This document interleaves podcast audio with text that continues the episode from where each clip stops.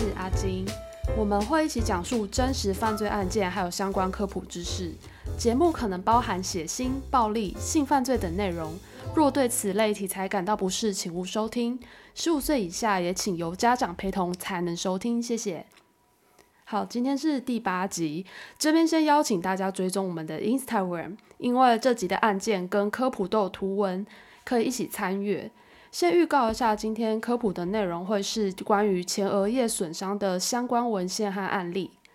然后大家应该发现前言只有我自己在念，因为这一集我一时凑不出跟卢米一起录音的时间，而且卢米最近其实有点感冒，所以就由我跟特别来宾阿贝一起录音。其实是因为自己录就是有点尴尬，所以我就硬要找个人来一起听。那阿贝要不要简单自介，然后跟大家打个招呼？嗨，嗨，大家好，我是阿贝，不是阿贝，我只是一个很喜欢喝威士忌的有大叔魂的阿贝而已。你的绰号到底是怎么来的？就是有一个很知名的威士忌品牌叫做 a r b e g 那哦，然后它就是有一种很特别味道叫泥煤味，那大家就是讨厌，就是说对，就蒸露丸啊，就消毒水有什么好喝的。然后基于一直很想找同好，我就给自己取了这个绰号，希望。有更多的女性朋友加入泥煤威士忌，没有夜配，没有夜配，没有没有没有叶配，真的没有夜配，太太那个小卡没有夜配，对对对，没有没有没有资格夜配，纯个人兴趣，对对对，没错。OK，好，哎，对了，先讲一下，就是我们其实有一些 Apple Podcast 的留言，但我想要说，等 Lumi 回归以后再一起来念。总之，先感谢有留言跟评分的大家。那其实留言不论好坏，我们其实都有看。那不过有篇就是。比较特别奇怪的，我们有在现在 Instagram 的现现实动态上面，就是有先做回复，所以呃，如果需要去看的话，可以再再看一下这样子。总之，我们就是先讲一下，我们绝对没有在抄袭任何频道。就我们其实呃做节目之前，我们考考察超过二十个国内外的真实犯罪节目，就二十个以上啦。就是为了尽量跟别人就是完全不一样，那结果我们什么都尽量做的不一样，还是有被说抄袭。我我我也是醉了，就是可能就是犯罪节目听不够多，然后就觉得就是只要有在讲真实犯罪就是抄袭这样子，所以我们没有强制你付费才能听，就是我们还花那么多时间，呃，找资料，然后整理文献，然后做一些科普或是录音做剪接。我觉得就是你真的不喜欢某个节目，你就是关掉，就是不要听就好了。就我其实自己也并不是每个节目都喜欢，但我其实也不会 特别去留一些就是很奇怪的留言，因为说真的，假如真的对方没有什么讲一些就是有关一些道德瑕疵的言论的话，那我觉得他想要怎么讲他的节目是他的自由，那我们想要做怎么做我们的节目也是我们的自由，重点是我们全部东西都做的不一样，被说成抄袭，我真的觉得有点太过了，对。那总之就是好，我们先赶快进入今天的案件。好，今天要讲的案件就是发生在俄罗斯。我们先直接揭晓凶手的名字，他的名字是 Alexander Pichushkin，亚历山大皮丘西金。照片在我们的 Instagram 都有，欢迎可以对着照片一起看。那这个对啊，我案件的人名我其实都直接翻中文啊，到底到底哪里那个抄袭？你说 对？我不懂，我是完全不懂到底抄袭的点在哪，因为我觉得，好，算了，我们不要认真，不要认真。好，我继续。好，那亚历山大他有一些其他称呼，那最有名的就是 Chessboard Killer，西洋棋盘杀手，还有另一个称号叫 Bitsa Park Maniac，就是 Bitsa 公园疯子。后来我们在后面我们再讲为什么。那说到西洋奇葩，我们就会忍不住想到那个网飞，就 Netflix 有一个影集叫《后裔骑兵》，哎，你应该有看过，有啊，超爱。The Queen's Camp Gambit，她的那个女主角，我觉得还她长相很特别，我还蛮喜欢她的。我其实觉得她还蛮漂亮的，对，就是 Anya Taylor Joy，对，而且她准备要出第二季了，非常期待。有有消有有有有有消息放出来，对，好，对，密切关注中，就是。对，就是西洋棋盘杀手哈，赶快回来，回来讲一下亚历山大。亚历山大的，因为我觉得皮皮丘西进很难念呐、你不觉得你不觉得很难念吗？因为我我刚刚就看他皮丘西经，然后想说，啊，那就叫皮丘好了。不要取绰号好吗？等下被说在抄袭。好继续。亚历山大出生日期是一九七四年四月九日，不告诉你星座。好，他出生地点在俄罗斯的莫斯科，其实当时还是苏联还没解体的时候。那他的家庭成员有母亲 Natalia Elmoradovna，就是因为很难念，就是以下就是全部都是俄文名字，所以我如果念错或是有点口疾的话，请大家多包涵。那我们就叫他雅丽妈。那还有他的继父，还有理论上应该是同父异母的妹妹跟弟弟。那他们一起住在一栋公寓的五楼，就是公寓是有两间卧室，距离 B 呃 Bista Park 走路大概六分钟的距离。这个讯息还蛮重要，这是他之后作案的一个重点之一。亚历山大其实从小是个社交能力还不错的正常孩子，直到有一天他在玩玩荡秋千的时候不小心往后摔下去，没想到荡秋千荡回来的时候就刚好敲到他的额头。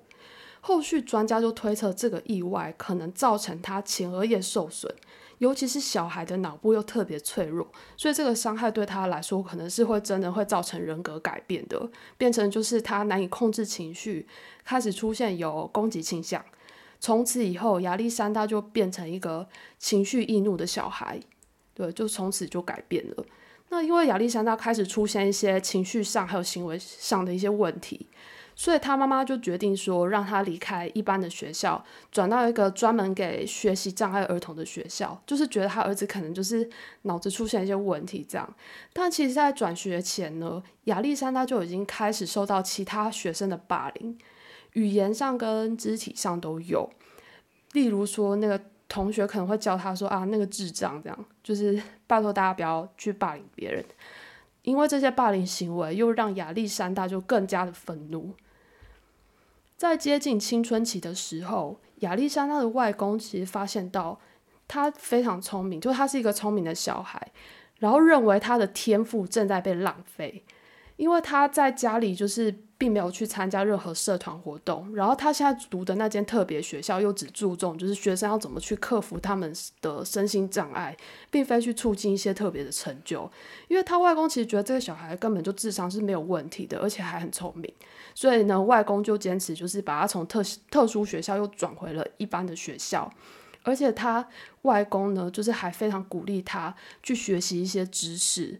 例如呢，他会教亚历山大下西洋棋，而且他发现亚历山大真的对西洋棋很有兴趣，然后也有一点天分，棋艺就是越来越卓越。就是其实跟那个 就《后羿骑兵》里面的那个 Beth 有点像，就是他不是一一开始跟那就是校工就是学西洋棋，就后来就展现了一个非常呃才华洋溢、非常特别的天赋。对，那其实亚历山大就是有点像这个状况。亚历山大会开始在 Bitsa Park 跟一些比较年长的人下棋比赛。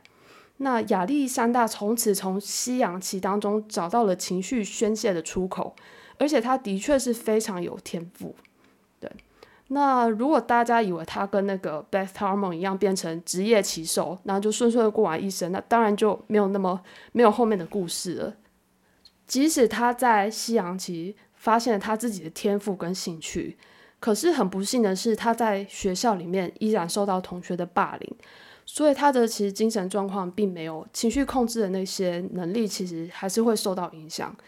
更不幸的是，在青春期末期，最了解、最疼爱他的外公过世了，对他来说是一个太过重大的打击。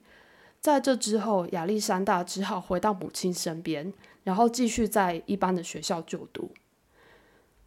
那为了抚平外公过过世造成他内心极度的悲伤跟失落，还有设法抑制自己的冲动情绪，他开始大量的饮用伏特加。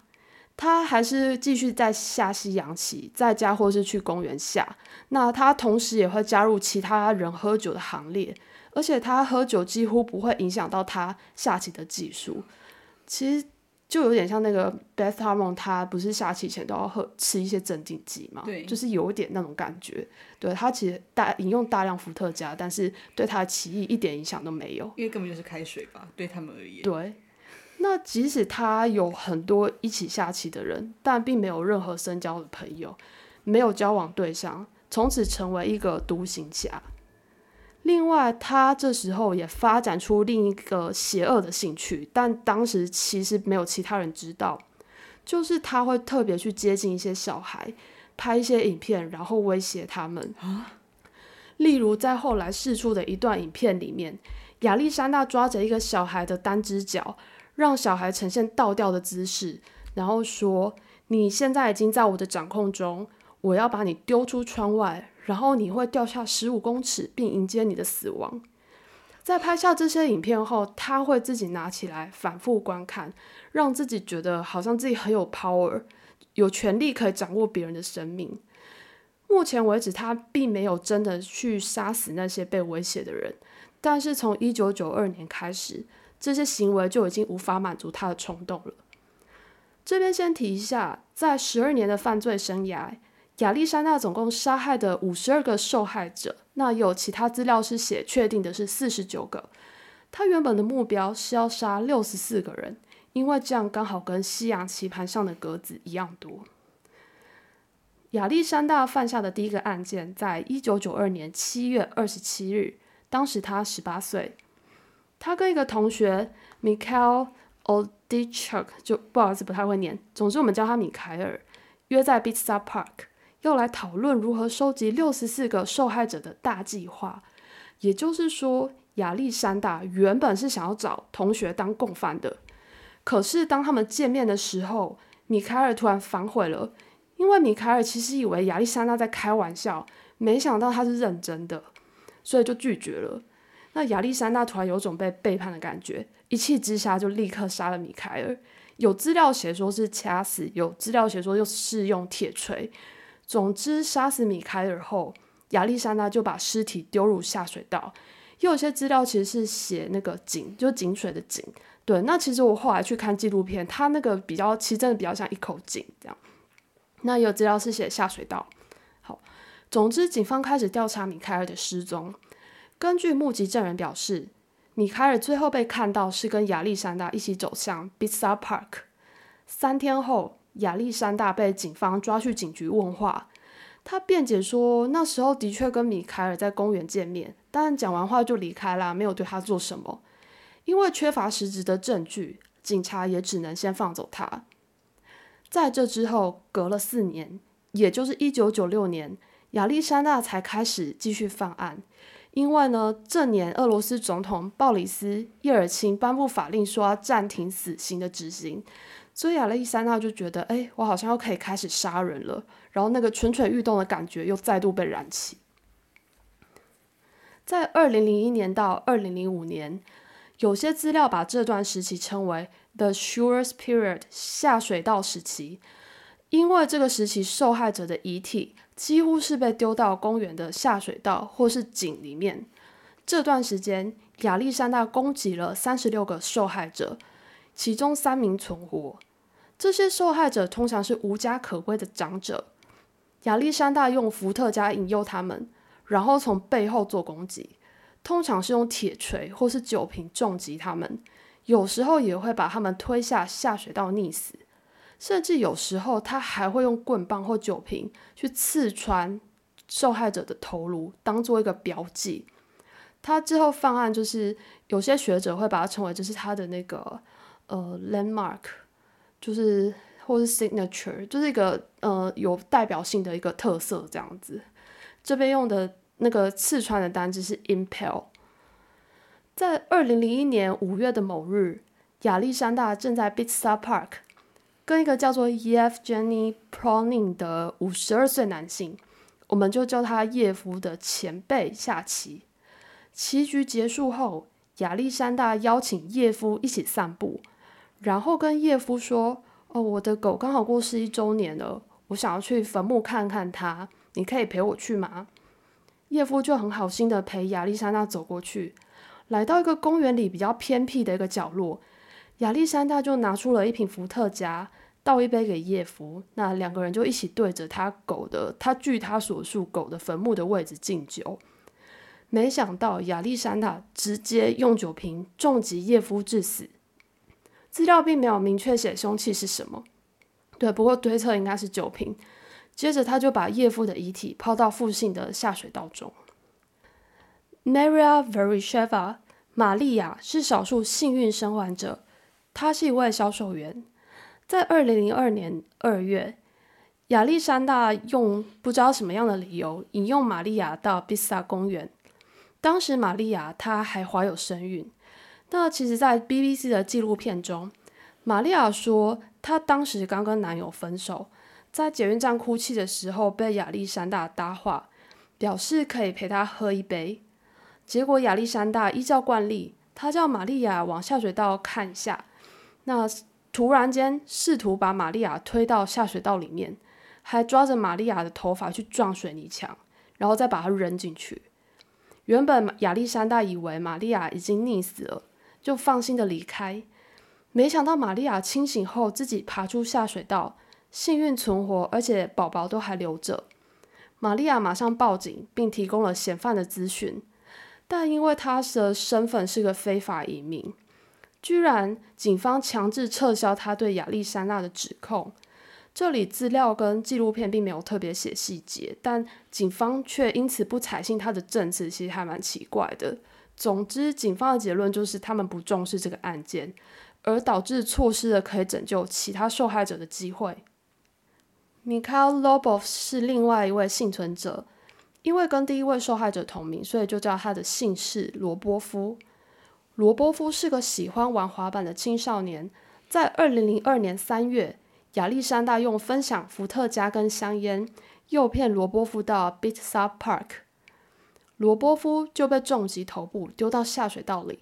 很幸运的是呢，罗波夫那天穿的夹克刚好被下水道墙壁上的一块金属勾住了，所以罗波夫其实并没有直接丢到被掉掉到冰冷的水里。醒来的罗波夫就自己爬出下水道。几天后，他在路上又遇到亚历山大，但资料说，其实罗波夫后来并没有真的去报警。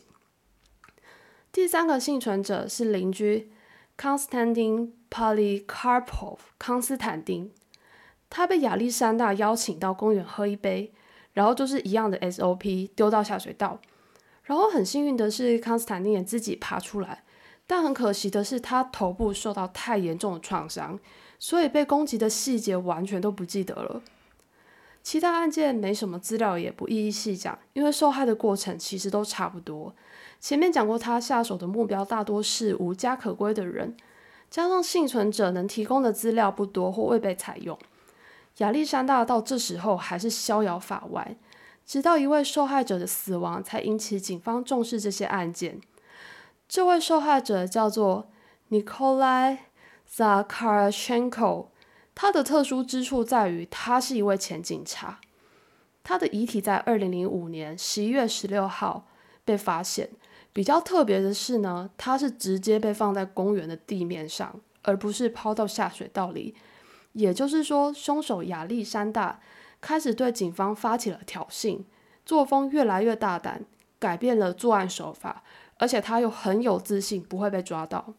在二零零五年末到二零零六年这段期间，有资料就称为 the open period 开放期，因为这段时间亚历山大的作案手法改变，他是直接把遗体放在路上，而不是再抛到水里。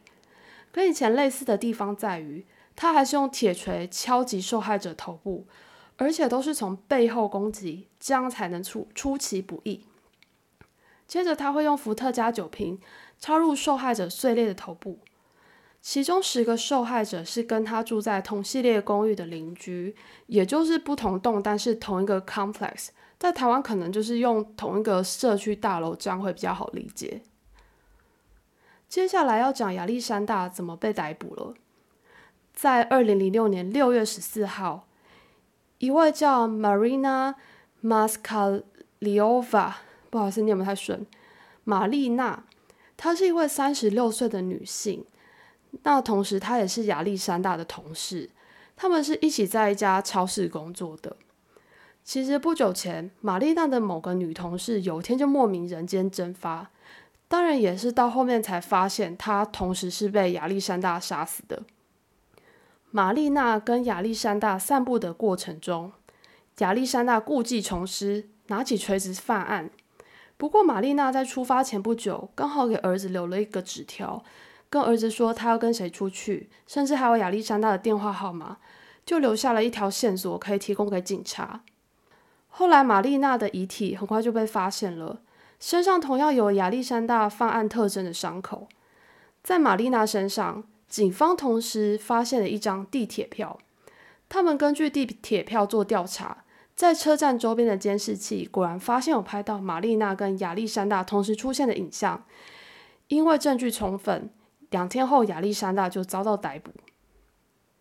亚历山大很干脆的承认犯行，并且带警察到他犯案的 Bista Park 展示他犯案地点与手法，而且犯案的细节他都记得很清楚，但是那些人他可能不一定记得很清楚。亚历山大还跟警方说他杀戮的理由。我大概翻翻译一下他的证词。他说：“决定受害者的生死，让我觉得自己跟神一样。所有的杀戮都只有一个理由，就是为了感受到我还活着。因为当杀人的时候，我就可以感觉自己可以继续生存下去。若我的生活中少了杀戮，就好比缺乏食物一样。我感觉我可以主宰这些人。”因为我可以替他们开启往另一个世界的道路。另外，警方发现亚历山大还随身带着一本日志，那本日志里面画着六十四个格子，仿佛西洋棋盘，里面填满了受害者的名字。当时他其实填了六十二个人名，后来知道有生还者之后，又自己划掉两个。亚历山大说，他非常仰慕一个俄罗斯连环杀手。Andrei Chikatilo，这个有机会可以再讲，因为他其实有个称号叫做罗斯托夫开膛手，也是一个非常有名的俄罗斯连环杀手。总之，亚历山大想要模仿他，而且他设定的目标就是至少要杀了六十四个人，填满这个西洋棋盘。就算到六十四个人，他也可能还是会继续杀，不会停止。最后，因为有足够的证据。能够证明被谋杀的受害者其实只有四十九个。亚历山大知道以后还非常不满，要求法庭把他的受害者增加到六十个人这个数字，就是非常的猖狂。在审判期间，他被关在一个玻璃牢笼里。我是不太知道那玻璃牢笼实际上长怎么样。总之，资料是资料是写 glass cage。亚历山大后来被判处终身监禁，应该大家还记得，就是因为俄罗斯那时候总统不想执行死刑，所以基本上就是被判终身监禁，而且前十五年要被单独囚禁。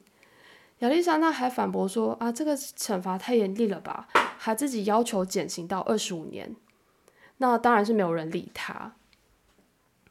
其实，在呃目前，他应该是被关在一个叫做 Polar Out 的地方。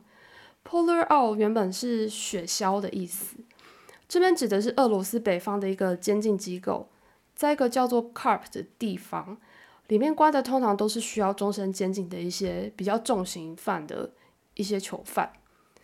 我在 Murderpedia 看到一篇对亚历山大的访谈，是一位叫做 Yasha Levin 的记者写的，我不太确定他是翻译成英文的人，还是实际的访问者。因为访问内容原本是一家俄罗斯小报的独家。总之，我稍微揭露里面的一些内容。第一个就是为何亚历山大特别喜欢那样的犯罪手法，是因为他说他很喜欢听到头骨碎裂的声音。再来就是他描述自己入狱后的心得，简单就是说他过得很爽，而且他不后悔干了那些事情。大概如下。呃，我一开始被关进去的时候，我觉得很痛苦，但现在已经慢慢习惯了。而且这里的洗澡水够烫诶，烫到我还要加冷水进去中和一下。呃，这边大家应该知道，就俄罗斯其实冬天很冷，尤其是北方，然后所以他是觉得这边洗澡水很烫，然后他洗起来真的很过瘾这样子。再来就是人的生命太短暂了，我觉得人命比香肠还廉价。谈论到梦境的话。我有时候会做噩梦，是关于我过世的狗。它原本应该可以被救活的，是我的错，所以我常常梦到它。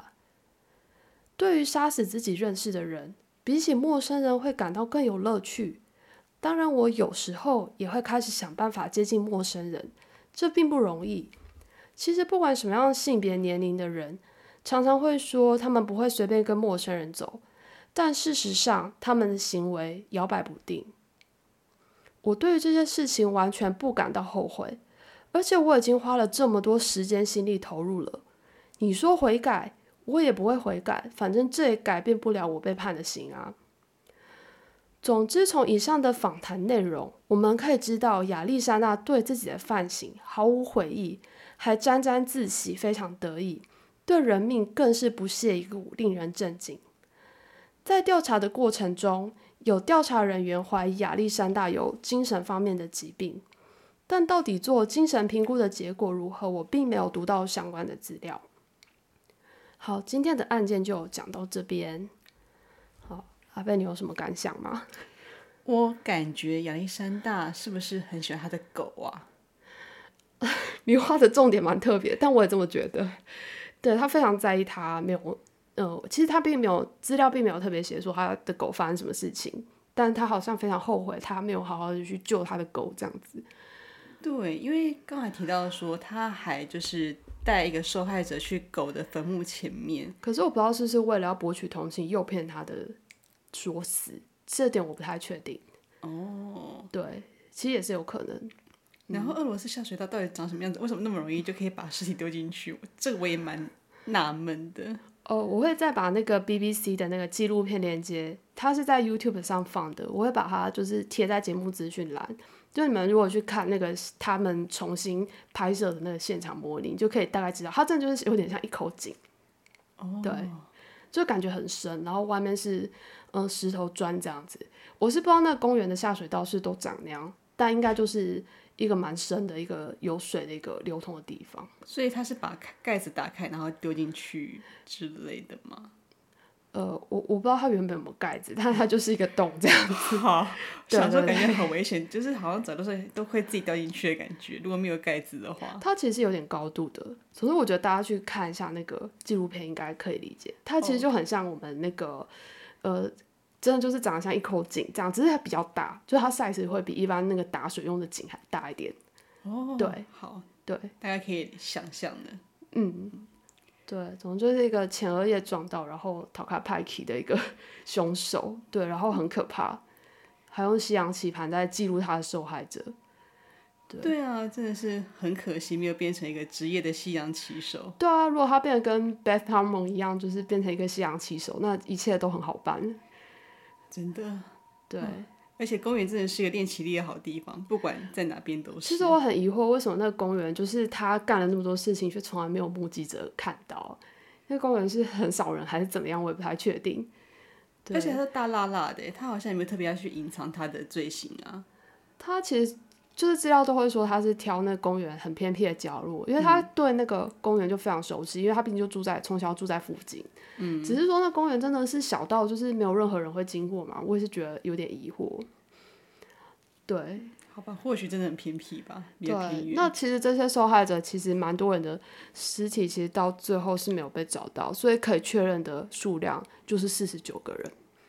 对，诶，所以他的好朋友被找到吗？他的好朋友。没有尸体没有被找到，所以他那时候没有被第一次犯案的时候并没有被定罪，因为找不到人。哦，对，他只是有承认他有杀了他而已。最后，最后应该是有承认，不然资料应该是不会写这样。哦，对，了解。那我们今天的案件就讲到这边。好，那我们进入科普的部分。欢迎来到名侦探奶油猫的科普小教室。今天来聊一下前额叶 （frontal lobe） 的损伤，请搭配 Instagram 的图文一起使用，会更好理解。那我会讲一些关于前额叶损伤或病灶造成行为改变的一些文献，再讲两个比较特别的案例。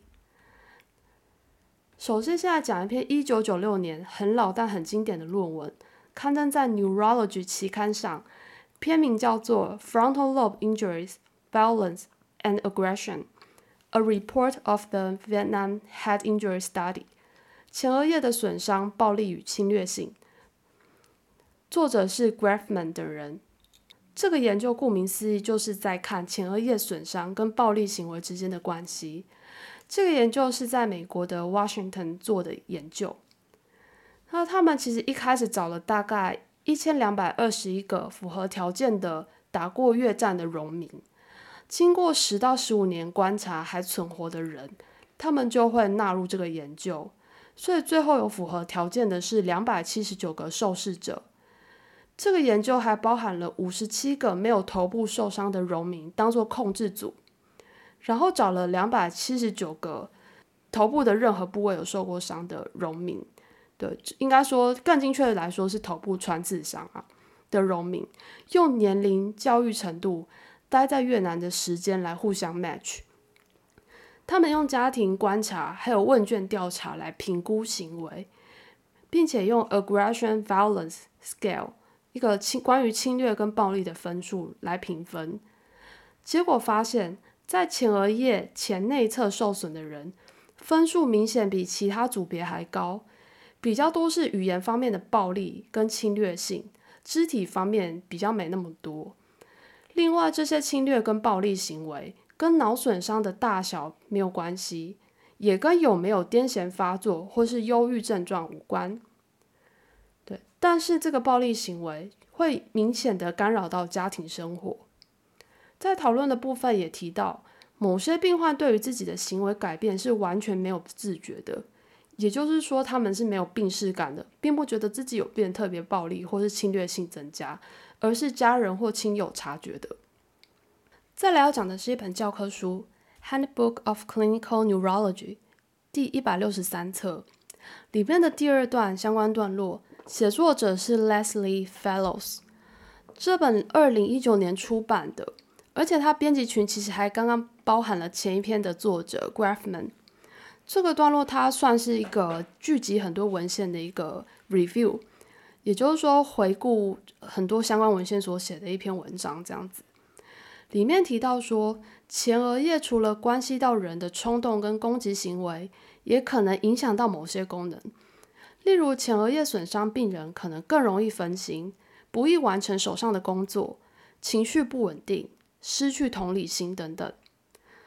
文章中另外提到一篇二零一二年的研究，作者群就是 Fellows 等人，他们想研究关于前额叶的前内侧这个区域的功能，于是他们特别找了此区域脑伤的病患，让他们学习玩一个牌组游戏，总共有两个牌组可以选，其中一个牌组有百分之八十左右的胜率，另一个牌组有百分之八十的败率，在没受伤的正常对照组中。大多玩家在过程中可以分辨出要选哪个牌容易获胜，但前额叶的前内侧损伤病患就失去了判别能力。也有其他研究陆续发现，前额叶受损也会影响病患的学习能力，在这里特别指有回馈 （trial and error） 的学习方式，还会影响对于事物价值衡量的判断能力 （value-based decision making）。随着科技与影像医学的发展，研究的工具也变多了。例如，功能性核磁共振造影 （Functional MRI） 的出现，可以借由讯号的活跃程度来研究脑部结构跟功能的关系。刚刚的那群作者 Fellows 等人的团队，利用 Functional MRI 做了另一个研究，去看前额叶的前内侧受损是否会影响病人的判断力。在 functional MRI 检查中，理论上，当受试者在思考想要的选项的时候，脑部活动的区域就会特别强。一开始，他们会简单问受试者问题，请他们选想要哪个东西。打个比方，他们会问说：“你想要选苹果还是橘子？”假如一个人喜欢苹果大于橘子大于香蕉，好了，那不论是问他你想选苹果或橘子。或是问他你想选苹果或香蕉，理论上都应该选苹果才对，因为他就是最喜欢苹果嘛。这个叫做选择的一致性。结果他们发现，正常没受伤的对照组，他们选择的一致性很高，但前额叶前内侧受损组选择一致性就非常差，也就是他们根本没有办法判断这个选择到底是不是对自己的价值最高。其他研究者更换了其他选择的标的也是一样，不管是喜欢吃的东西啊，或是喜欢的人物等等，他们都会倾向更难以选择，或根本就是失去了判断力。那刚刚一直在讲前额叶的前内侧嘛，那至于前外侧呢？目前研究认为，这个区域的功能会影响 working memory，例如暂时快速记下一串数字，然后复诵的这个能力，还可能影响选择性注意力，例如，请你先注意红色的东西。对于正常人来说，这应该还蛮简单的，但是对于前额叶异常的人就不一样了。总之，做个总结，前额叶受损或是有病灶的话，除了会影响冲动控制。情绪还可能会影响学习能力、价值判断、做决定，还有他的注意力。所以其实影响的层面是非常广的。那其实更复杂的还有分说，到底是前额叶的什么部分呢？是外侧呢，还是前内侧？左边甚至是左边、右边也会不一样。那我把这个资讯整理在 Instagram 的表格上。因为我现在用言，嗯，用语言这样子讲的话，可能会变得很混乱，所以请大家有兴趣的人可以去看一下 Instagram 上的图表。最后，我们来讲两个比较经典的案例。第一个是非常有名的 Phineas Gage 这个人，他是出，呃，他的出生年是一八二三年，他其实就是一个古人。那他过世是在一八六零年。他是一个美国的铁路运输工头，他在一个意外事故中，就是他其实是去帮忙爆破那个要盖铁路的时候，要去帮忙爆破那个道路的时候，不小心被一根在爆破过程中就被一根长铁棍由左下脸颊刺穿，穿越了左眼后方，再从额头上方头顶穿出头骨，他奇迹似的生存下来，但从此性格大变。在后来的十二年中，经由他治疗的医师就是对他长期的做观察和研究。那他其实对人脑的机能探讨有很大的贡献。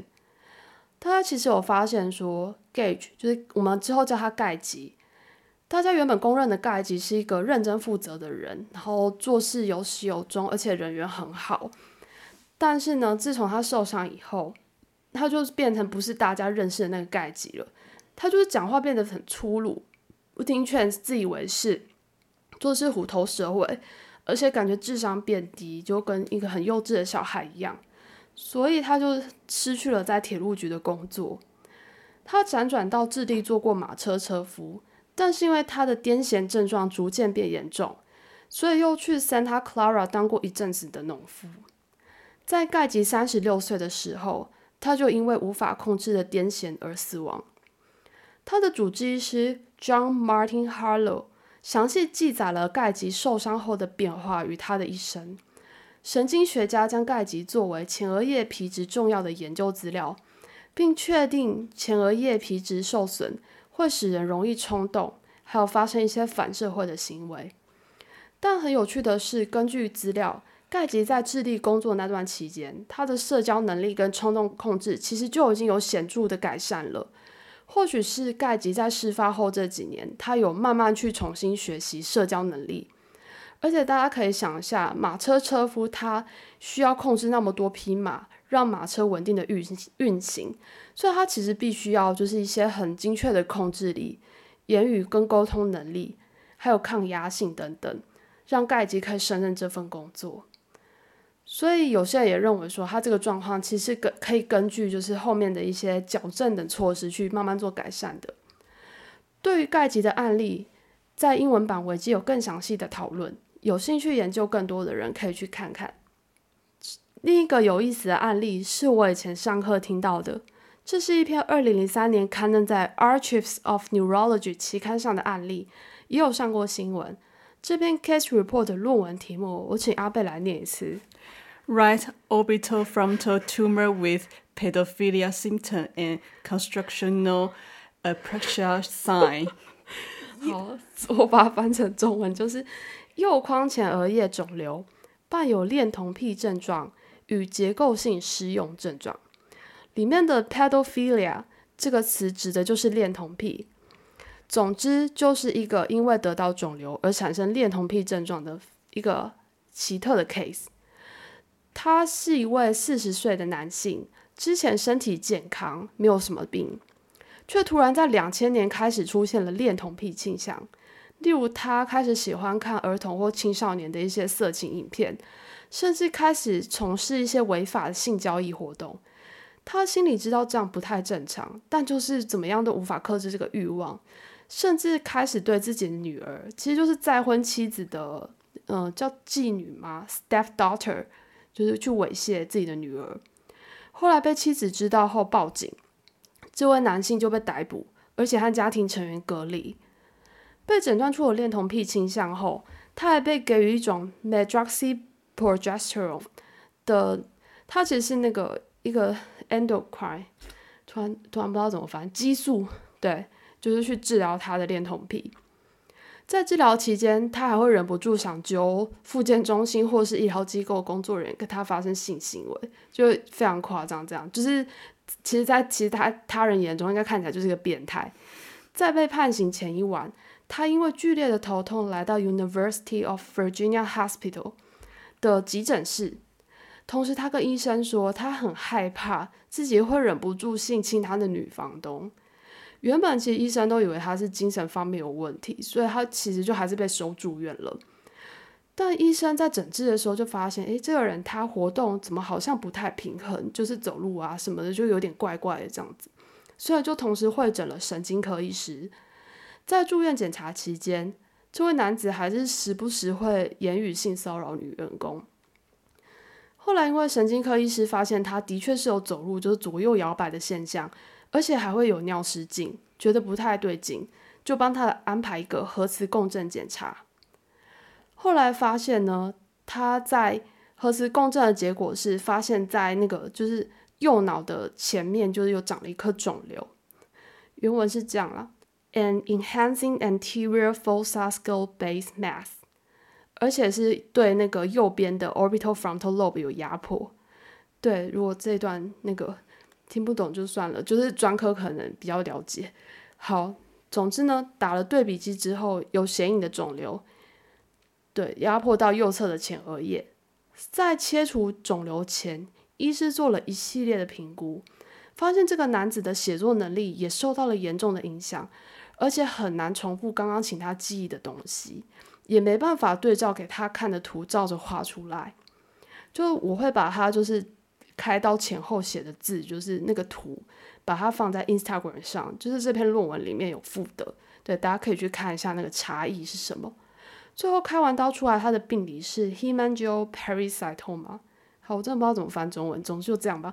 好，手术后几个月，他的症状有显著改善。也回到了家人身边，但二零零一年底，恋童癖迹象又开始出现，他马上回诊，然后发现肿瘤就复发了，他就是很有病逝感，你知道吗？他就觉得他那恋童癖就是他那个 tumor 造成的，对于是，他要在二零零二年立刻做了切除手术，那从此以后就没有再相就没有相关症状再发生了。好，总之关于就是以上文章的细节，我都会放在 Instagram 上。有兴趣的人都可以找原文来看看，就我觉得这两个案例算是非常有趣又经典的。对，好，阿贝听完 有什么感想？我觉得这位恋童癖的先生，他应该说病逝感，他我觉得比较是他的道德感其实也很强，因为他其实他也知道他的行为就是就是非常的错误，然后所以他其实很警觉这样子。呃，就是后期啦，前面他可能真的不知道，他还是干了一些事情，有被判刑这样子。原来是这样子吗？不过切掉以后就好了。对，所以他这个肿瘤，哦，他如果一直复发，那就是一直切不完的。假设一直复发的话，反正他现在知道了，他只要有恋童癖，他就去，他就要去，他就要去，就就把他就要去看病。好，对，应该是可以不用担心他。好，好，反正我觉得就是。我觉得后面这一篇真的很有趣诶，因为我那时候上课听到的时候，我印象深刻，觉得有点有点衰，然后有点又有点荒谬，这样子有点好笑。对，不过还好他最后真的是治好，又找到原因。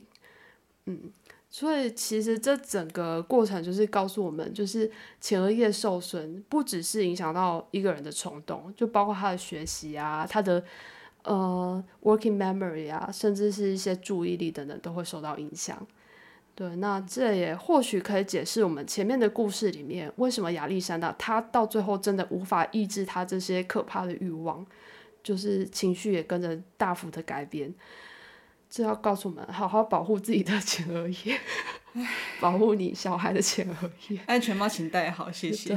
真的，不要没事去乱撞你的头。对对，好，那我们科普就讲到这边。对啊，你说到底要怎么抄袭啊？哪个 那个？这也太难抄袭了吧？哪个节目会我刚刚念自己念论文给你听？哦，我自己刚念一串那那念那一串，因为我都自己不太懂我在念什哦，么。我我自己念了也会卡，我觉得我已经有点不想，就是呃，已经很难拼出它。应该说我不知道到底要不要就是在拼字就给大家，因为我觉得就算拼出来，然后解释，可能也很难让大家理解这样子。对，我觉得这些内容就适合放 IG 就好了。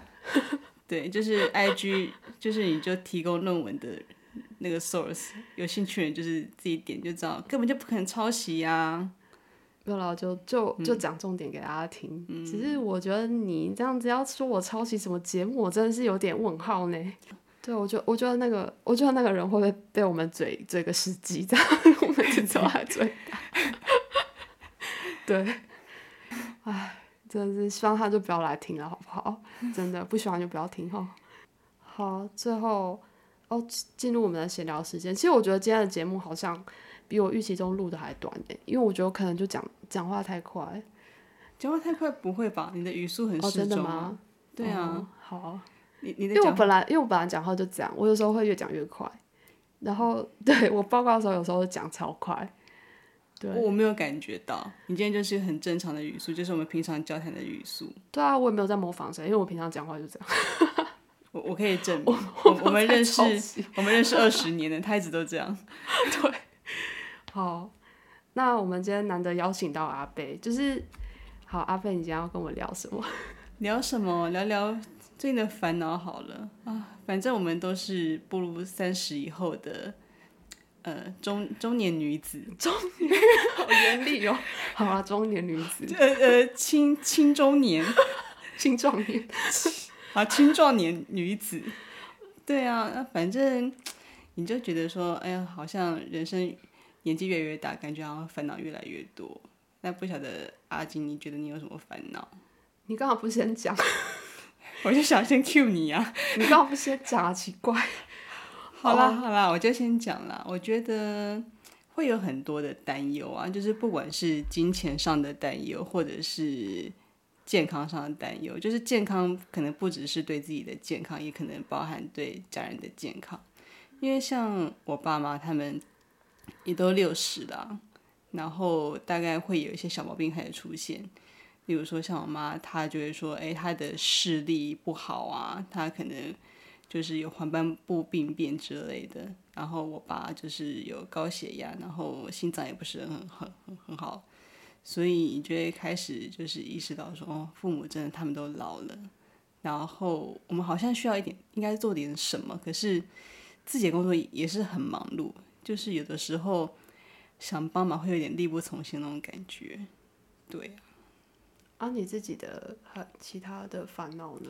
其他的烦恼嘛，就是我有想，因为我一定有一那么一点点，就是中年转职，然后我也希望我大概可能十年后可以就是自己闯出自己的事业，这样子。你可以透露一点点，你是大概在做什么产业的吗？大概就是财务，就是会计之类的。对那反正你们也知道，就是会计业或者是这一类的，呃，他们的薪资就是不可能像科技业那么高薪。那尤其是一些做会计业的那些小下面小员工啊，他们其实领的工资真的都不算太好。对，所以有很多人他们就会拼命去考证照，不管是考记账师的证照啊，或者考会计师的证照。那想说，哎，我我才不要当小员工，我就想要出来当老板。那可是当他们自己开当老板的时候，他们又会开始担心说，哎，那我的客户要哪里来？那我有足够能力让人家相信我吗？或者是我要怎样去找客户之类的问题？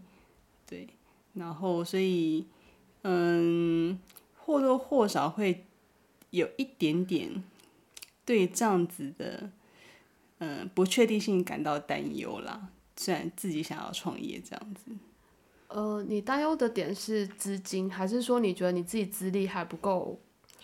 呃，就是可能会觉得它就是一个比较像是有一个风险性的东西，然后你会怀疑自己的能力，你会怀疑说自己是不是没有那么厉害，然后没有那么好的口才，就是让大家能够也觉得你可以信赖，或者是说可以很好的去说服人之类的。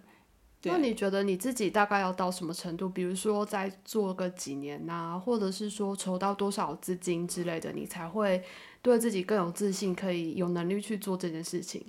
我觉得五年是一个跑不掉的一个坎，因为说真的，这个产业就是需要经验。是，对，但当然，你自己当老板之后，就是除了经验以外，其实你的业务能力是更重要的。因为其实，呃，很多东西它不需要到那么深入的知识，大部分的懂知识其实你有 basic 就好了。那你要到很深入，除非你都要做一些很大很大的公司，你才有可能真的要到那么的精通。不然的话，其实，呃，一般来说，你闯荡了几年，你的知识应该是足够用的。嗯好，突然间变成人生相谈式了吗？对啊，就是有一点啊，因为就是很困扰啊，然后这又加班加到累死了，好烦哦。对啊，那你最近还有在准备什么考试吗？就是想要考个会计师这样子。哦，对啊，只是一边工作一边念书，真的是哦，真的，好累的。真的非常累。对，然后本身上班就是比较高压，比较高压，然后呃工时也算是有点偏长了。虽然就说可以自己调控进度，可是呃，因为它就是很耗脑力，你整天都在面对数字，所以那个倦怠感其实是蛮强烈的。嗯尤其回家真的是好想放空。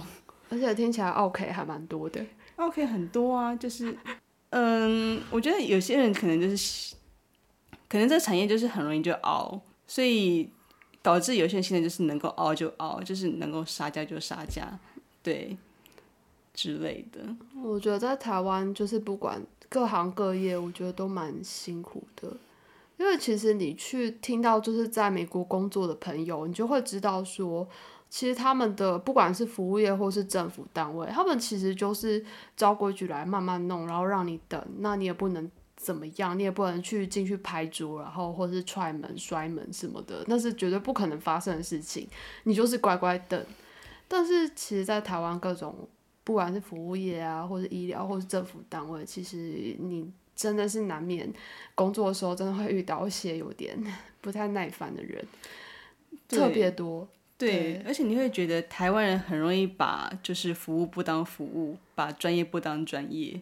说他觉得随便打电话给你，然后问你一大堆问题，或是在那个医院诊间走进来，但是你觉得他不需要开药，然后你就给他一些建议，然后解读他的报告，他就会说你什么药都不开给我，我干嘛要付这个门诊费？就是他不太会把你的专业当做是一个需要付费的事情，但是却又很愿意花钱去算命或是算塔罗牌什么的，就会觉得有点嗯不太知道该怎么说。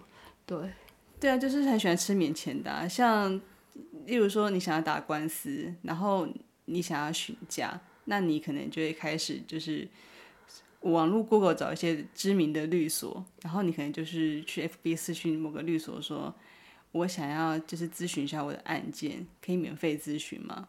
那或许比较佛系律所就是说可以免费咨询，大概到一个程度，然后他们就会开始想问到宝。对，然后当然可能律所就开始就说，那我们这样子就要开始收钱了。他们就会说，啊，我也没委托你，为什么要收钱？我就只是咨询而已啊，咨询不知道？是你你朋友跟你讲的哦、就是你就看到某些律师网红，就是会哦靠北这个部分，然后就很有感。对，我觉得各界就是不管是哪一个产业都会遇到，对啊，他们就喜欢问到吧，然后就私讯某粉砖，然后问到爆这样子。对，然后不然就喜欢靠关系，就常常说，哎、你有没有认识律师？你有没有认识医生？你可以帮我就是怎样怎样怎样，瞧一，下。对，瞧一下，瞧哎、一下。不好意思，如果这边听众觉得被冒犯，我绝对不是在说你们。我相信会推听这个节目的听众一定都不是这种人。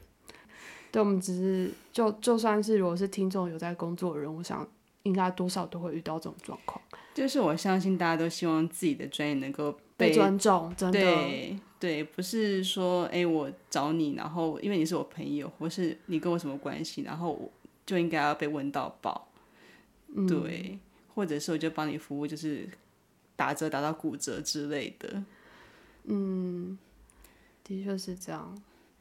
对啊。不过我们就是回到人生烦恼这个议题，就如果是我自己，呃，如果是职涯方面的话，我觉得我比较担心的是，因为我本身是做医疗产业的，那医疗业其实我我最担心的是，我觉得它在台湾会让我看不到未来，不只是我啦，当然是大部分的医护人员可能就是会觉得看不到未来。因为在健保制度的影响下，就是你待遇其实没有改变的，就算在通膨，但你其实待遇跟工作环境是没有改变的，没有任何改善。所以我觉得我是蛮悲观的，就想说反正能做多久就做多久。但如果真的不太觉得这个产业不太对劲的话，那我可能也没有没有办法再不晓得，可能没有办法再干下去之类的。啊，不要说你们悲观，我们民众来看医疗制度也觉得很悲观。我们是吗？可是我觉得大部分民众其实没有这个感觉耶。啊，我只要一想到我没有办法花大钱买好的医才会觉得很悲剧呢。我觉得最悲剧的是，其实你在医院就会有感觉，那种重症科真的需要高度专业的的的医疗人员，其实愿意去做的人已经越来越少了，因为他们其实就是真的是靠自己的医德跟热情在烧，但是你得到的待遇或是你的工时真的是已经呃差到不成比例，所以而且又没有任何生活品质可以可以讲，所以这种人真的越来越少。你可以想象以后就是脑伤，或是像我们今天提到脑伤，对啊，脑肿瘤啊，就那种神经外科，甚至是心脏外科。对我说的就是那种开心手术的那种心脏外科，这种真的是非常高风险，然后他们又真的很累，然后一个刀就是开好几个小时这样开下去的医生，这种人他真的就是在救命的。但这种人越来越少的时候，你就会不免担心，就是 到底会崩坏到什么程度？那以后如果轮到我需要的时候，还有没有人愿意救我？对，这也是一件事，就是一个担心的事。然后医疗诉讼也是很频繁，因为有时候，呃，说真的，有些人会讲啊，我那个我的谁谁谁好好的进医院了，怎么就就就过世了？你好好的就不会进医院，呃，好吗？对，对你好好的不会进医院，对，你不会没事进医院。嗯对，对，因为医疗其实是有极限的，就是大家不是神，对，所以就算已经很努力了，有时候也是没有办法，对啊，所以就是环境有点恶劣。那当然就是，呃，目前台湾的医护人员当然是还是非常努力的在做事，所以就希望大家如果真的有去医院的话呢，可以好好就是至少好好跟他们讲话，不要就是太过于就是。不耐烦这样子，因为其实有时候人在工作一个不太好的环境里面，难免是会很沮丧的，对啊。如果说 有有民众因为等很久啊，或是什么事情，然后就在质疑医护人员的话，其实还蛮令人灰心的、我是说真的，对啊。就像我们前面有有有有一集有聊到健保制度，就是其实护理师真的是越来越少了，就不只是护理师啊，其实各个就是医疗机构里面的。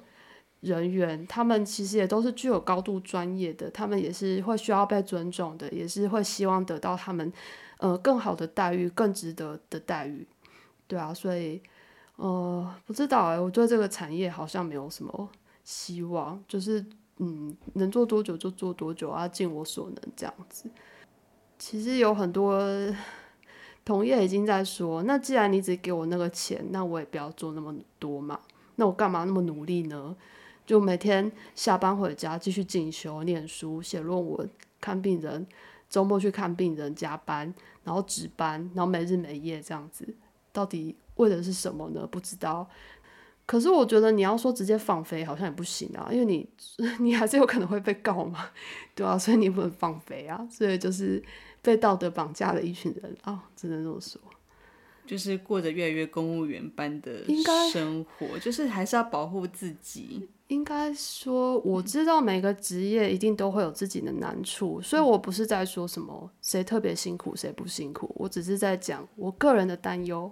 对，当然其他人也会有自己的担忧，其他每个职业都有自己的难处，就是这个我们是知道，所以我一向都非常尊重别人的专专业。像我之前讲到，我自己在训练猫，就我新养了一只猫，然后我在给它做那个亲人训练。我其实自己也有花一笔钱，就是去做那个咨询，对，就猫行为的咨询。那其实那笔钱其实也不是一笔小钱，但是我就想说，如果他的专业可以帮助我去，呃，跟这只猫更亲近、更认识的话，那我觉得这个是值得的。因为对我来说，我的我的宠物就是我的家人嘛。那我希望我可以早点就是让它过得更好。那我愿意花这个钱，我相信他的专业。对，就这就是我尊重别人的一种方式，就就是。对啊，我不会觉得说啊，怎么可以收那么多钱？这样才讲什么一个小时什么的就收我那么多钱，对啊，那这毕竟也是他的专业知识的一部分呐。我要去问他，我就是得花钱嘛，这就理所当然的事情啊。所以有时候也会想说，呃，就算你去看医生，没有拿到一个药，但是你就花。一百五两百块之类的，就是已经比其他国家相对低廉的一个价钱，然后去咨询郭医生，那发现你没事，那很好，恭喜你，你不需要吃药，那很好，恭喜你。但你还是就付这个钱已经那么便宜了，就是大家的专业跟时间都是钱，对，时间其实也是一种很重要的资本，就是它其实也是对，有时候是无法用金钱衡量的啦，我只能这么说。台湾的医疗是真的很便宜。如果你们有听过其他国家的那种保险制度，你真的会觉得台湾真的是有我们这个群表真的是非常幸福。甚至坦白来说，现在走到这种程度，你会觉得我们缴的健保费已经不太像健保费，反而是一种税，就是大家都一定要纳那种感觉。是没错，对啊。好啊，反正希望这个制度可以。继续苟延残喘下去嘛？这样讲好像也很奇怪。总之就是希望大家可以尊重每一个行业，他们真的都很辛苦，然后也有自己的专业。嗯，大家互相尊重，因为你也希望你自己的薪水高一点，越来越高，然后大家可以尊重你。那相对的，其他人也是一样。所以，当我们就是轻视别人的专业，觉得他不值得这么多钱的时候，那相对的，为什么我们又要尊重就这个人这样？就这是一个互相的概念，然后我觉得其他的烦恼，我觉得倒是就就还好。可是如果我觉得我以后如果真的要嗯打算要生小孩的话呢，我就会变成非常担心他的教育。对，就是教育环境，我会非常担忧，因为其实之前大家也知道，就是发生那个国中生割喉案嘛。对，就诸如此类的事情，或是一些时不时传来的校园霸凌啊，那种东西，你就会想说啊，我以后如果有小孩，我就是要担心这些事情，不管是我怕他被霸凌，或是去变成霸凌别人的那个人，对啊之类的，或是道德上有些瑕疵，或是我该怎么保护他？对我觉得这些都是我最在意的事情。那其他到底他有没有成就那些，我倒是不太在意，就希望他可以就是平安长大，然后能够。有能力可以养活自己，这样就好了。可是光是平安长大这件事情，我就觉得要花非常非常多的心力去做，对。然后怎么样把他教成一个呃品性端正的人，这样子，对。像你你说除了校园以外，其实台湾的交通真的，你也会很担心你的小孩过马路会不小心就是发生什么意外。完全完全，我真的是台湾的就是交通的 hater。因为我觉得大家现在大部分人可能都，呃，多少可能会听过、看过，甚至自己去过日本或是一些欧美国家，他就会觉得说，难道大家都不觉得出去跟回来的时候那个差异感受是非常剧烈的吗？就我在日本，我几乎都是大众运输、步行、那单车之类的交通工具去去旅行。那我完全就觉得在日本走的时候，我觉得非常舒服，就完全不需要担心，就是有车可能会撞到我，或者我完全不需要担心我因为没有人行道，车子乱停，我需要走到车道上跟车子一起走的那种窘境，对，还或是那个路上高高低低起伏，对，很容易跌倒那种问题，完全不会，就觉得走起来非常舒适。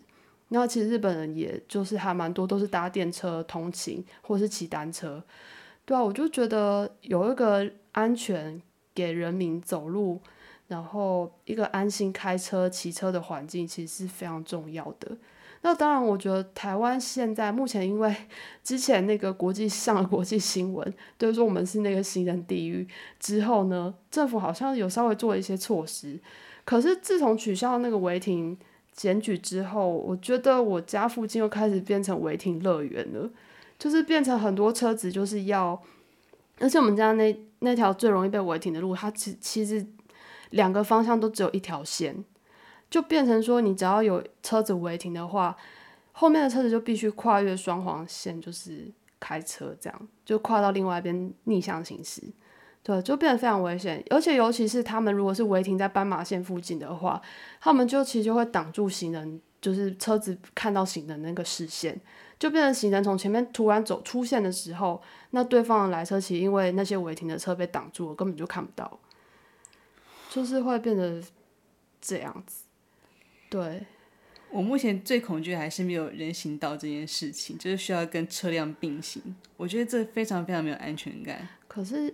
哦，可是你家那边，就是我家那边，就是除了台北市以外，然后晚上那边又很暗，然后也是没有人行道，因为它旁边其实就是个产业道路，所以你晚上走的时候，你真的都是觉得就是跟车子并行，真的蛮可怕的。对，然后又暗暗的，你也真的很害怕说，哎，我。在这么暗的情况下，我的衣着假设我又不是比较浅色、比较明亮的，那真的很容易被撞到哎。哦，我一月初刚从就是日本回来，然后呃，我其实去的是一个有点就不是大都市的地方，但我发现它就算连那种很偏僻，比如说前往那个机场路上那种产业道路，它都有做人行道。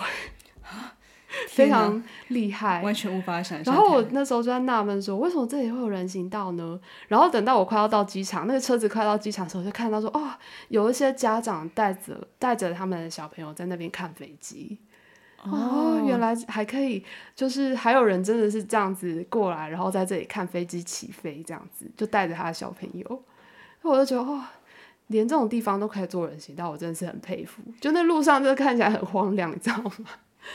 对，比较常看到就是那种附近一大堆菜市场，然后都没有人行道，然后你要跟着那些货车这样一起并行在路上那种感觉。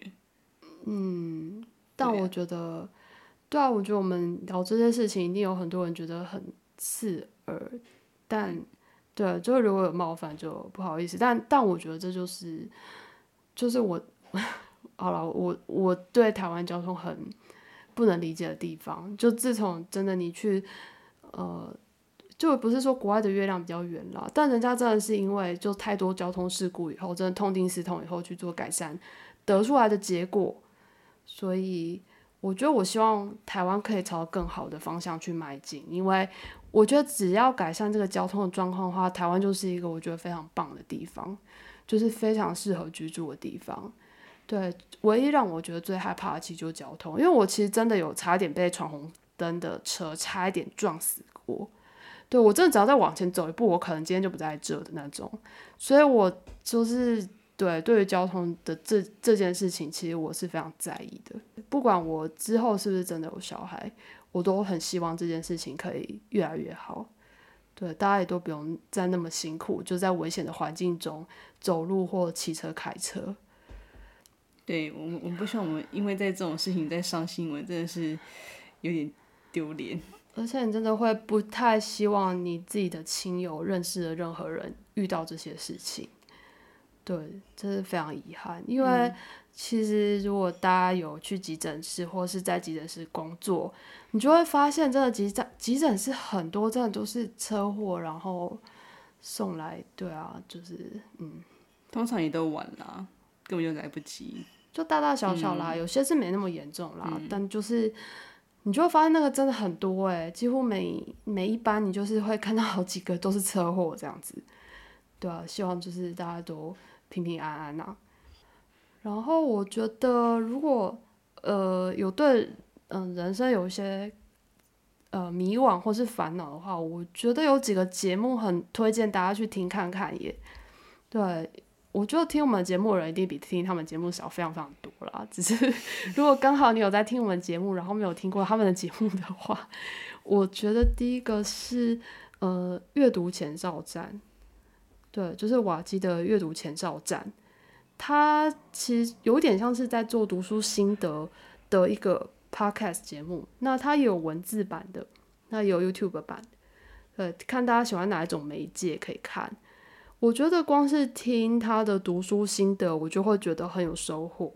那如果我觉得那本书可能对我会很有帮助的话，我就去买，因为我其实已经买过超多本他推荐的书，我都觉得很喜欢，是因为他推荐的书，它比较偏那种。第一个是财，嗯呃，金融方面、理财方面的，然后再来就是个人成长类型，或是像时间管理啊之类的这种书。对，也有一些比较偏励志的。那我比较喜欢他的原因，是因为说他推荐的书比较不会是那种纯心灵鸡汤，他推荐的通常都是有一些文，有很多文献佐证，或是真的是一个非常有大智慧的人，然后他写的一本书。所以我觉得对我来说是比较有实质的帮助，因为我就很讨厌听那个很水的那种心灵鸡汤。对我觉得那对我来说就是没有用的东西。对，只是我觉得瓦基推的书就是对我来说是有很多实质的帮助，所以我很推荐大家去听他的书斋。